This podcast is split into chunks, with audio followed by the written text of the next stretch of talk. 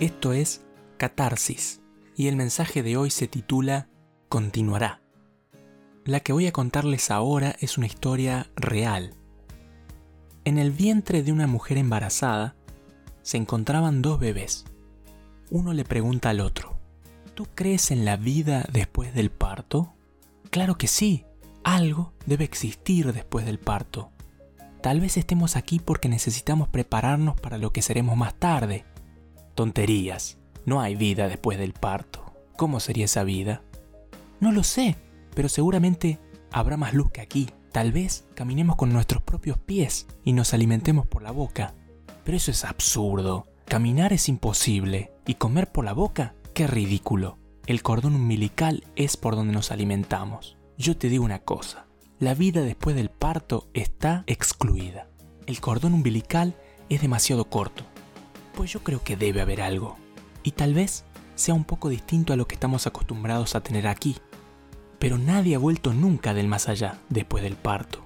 El parto es el final de la vida. Y a fin de cuentas, la vida no es más que una angustiosa existencia en la oscuridad que no lleva a nada. Bueno, yo no sé cómo será exactamente después del parto, pero seguro que veremos a mamá y ella nos cuidará.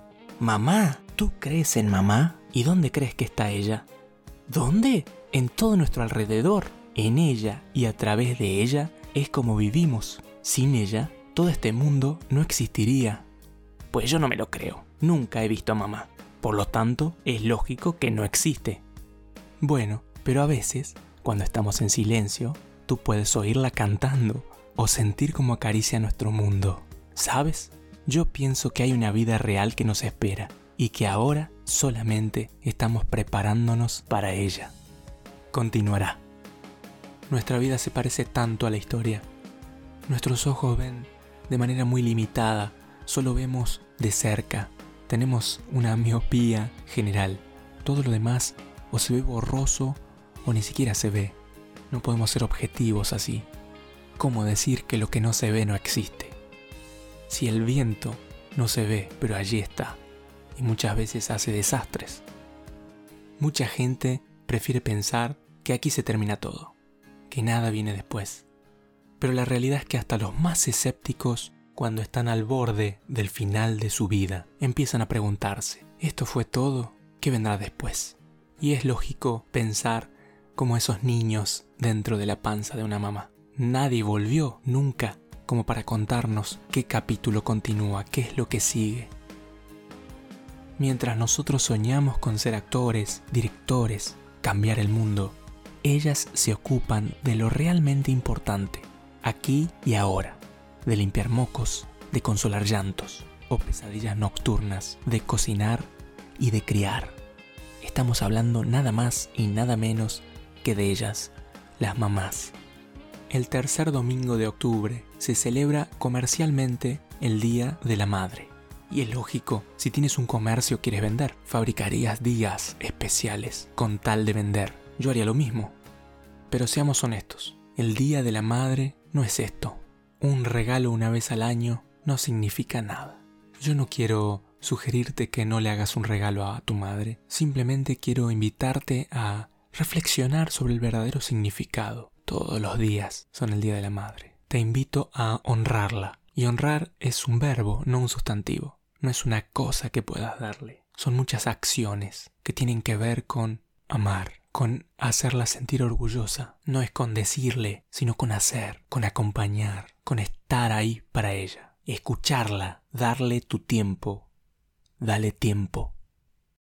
Hoy, que cada vez es más común la decisión de no tener hijos, queremos honrar a cada una de ellas que prestó su cuerpo como cuna para alguien y que gracias a ellas ocurrió el milagro de la vida. Y ojo, que hay muchas que merecen el título a pesar de no haber pasado nunca por un parto, así como también hay de las otras. Muchas de ellas ya no están aquí con nosotros, pero aún así nunca es tarde para honrarla, para hacer o dejar de hacer algo que a ella la hubiese enorgullecido, para recordarla en honor. Nunca es tarde para honrar. Realmente no estoy tan solo. ¿Quién te dijo que te fuiste? Si uno no está donde el cuerpo, sino donde más lo extrañan. Y a ti se te extraña tanto, dijo Ricardo Arjona.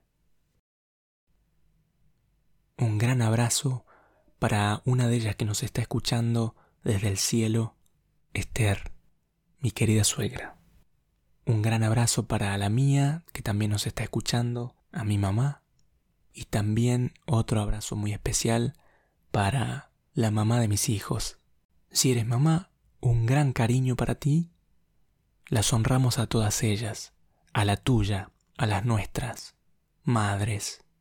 Cualquier otra palabra queda chica para hablar de tanto amor que nos dan a diario y que nunca se van a cansar de darnos.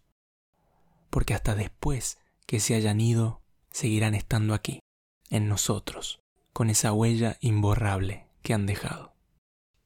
Yo decido pensar que lo que hacemos aquí resonará en la eternidad, y sí volveremos a ver a esas personas que se adelantaron. Todo parece indicar que estamos dentro de un gran vientre y estamos viendo todavía oscuro. Pero quizás mañana veamos luz, quizás mañana caminemos con nuestros propios pies, quizás nos estamos preparando para el día de mañana. Esto fue Catarsis. Escríbenos a catarsis.charlasinter.com.ar. Y recuerda, como toda buena historia, como esas grandes películas que llenan los cines, la tuya, como la mía, continuará.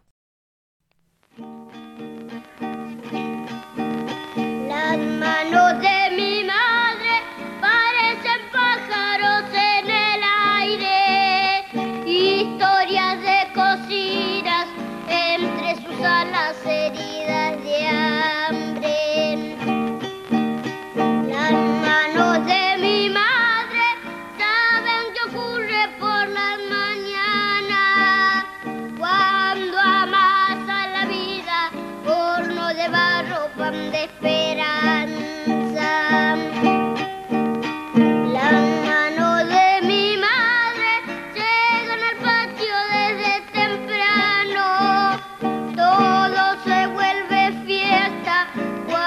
Ellas juegan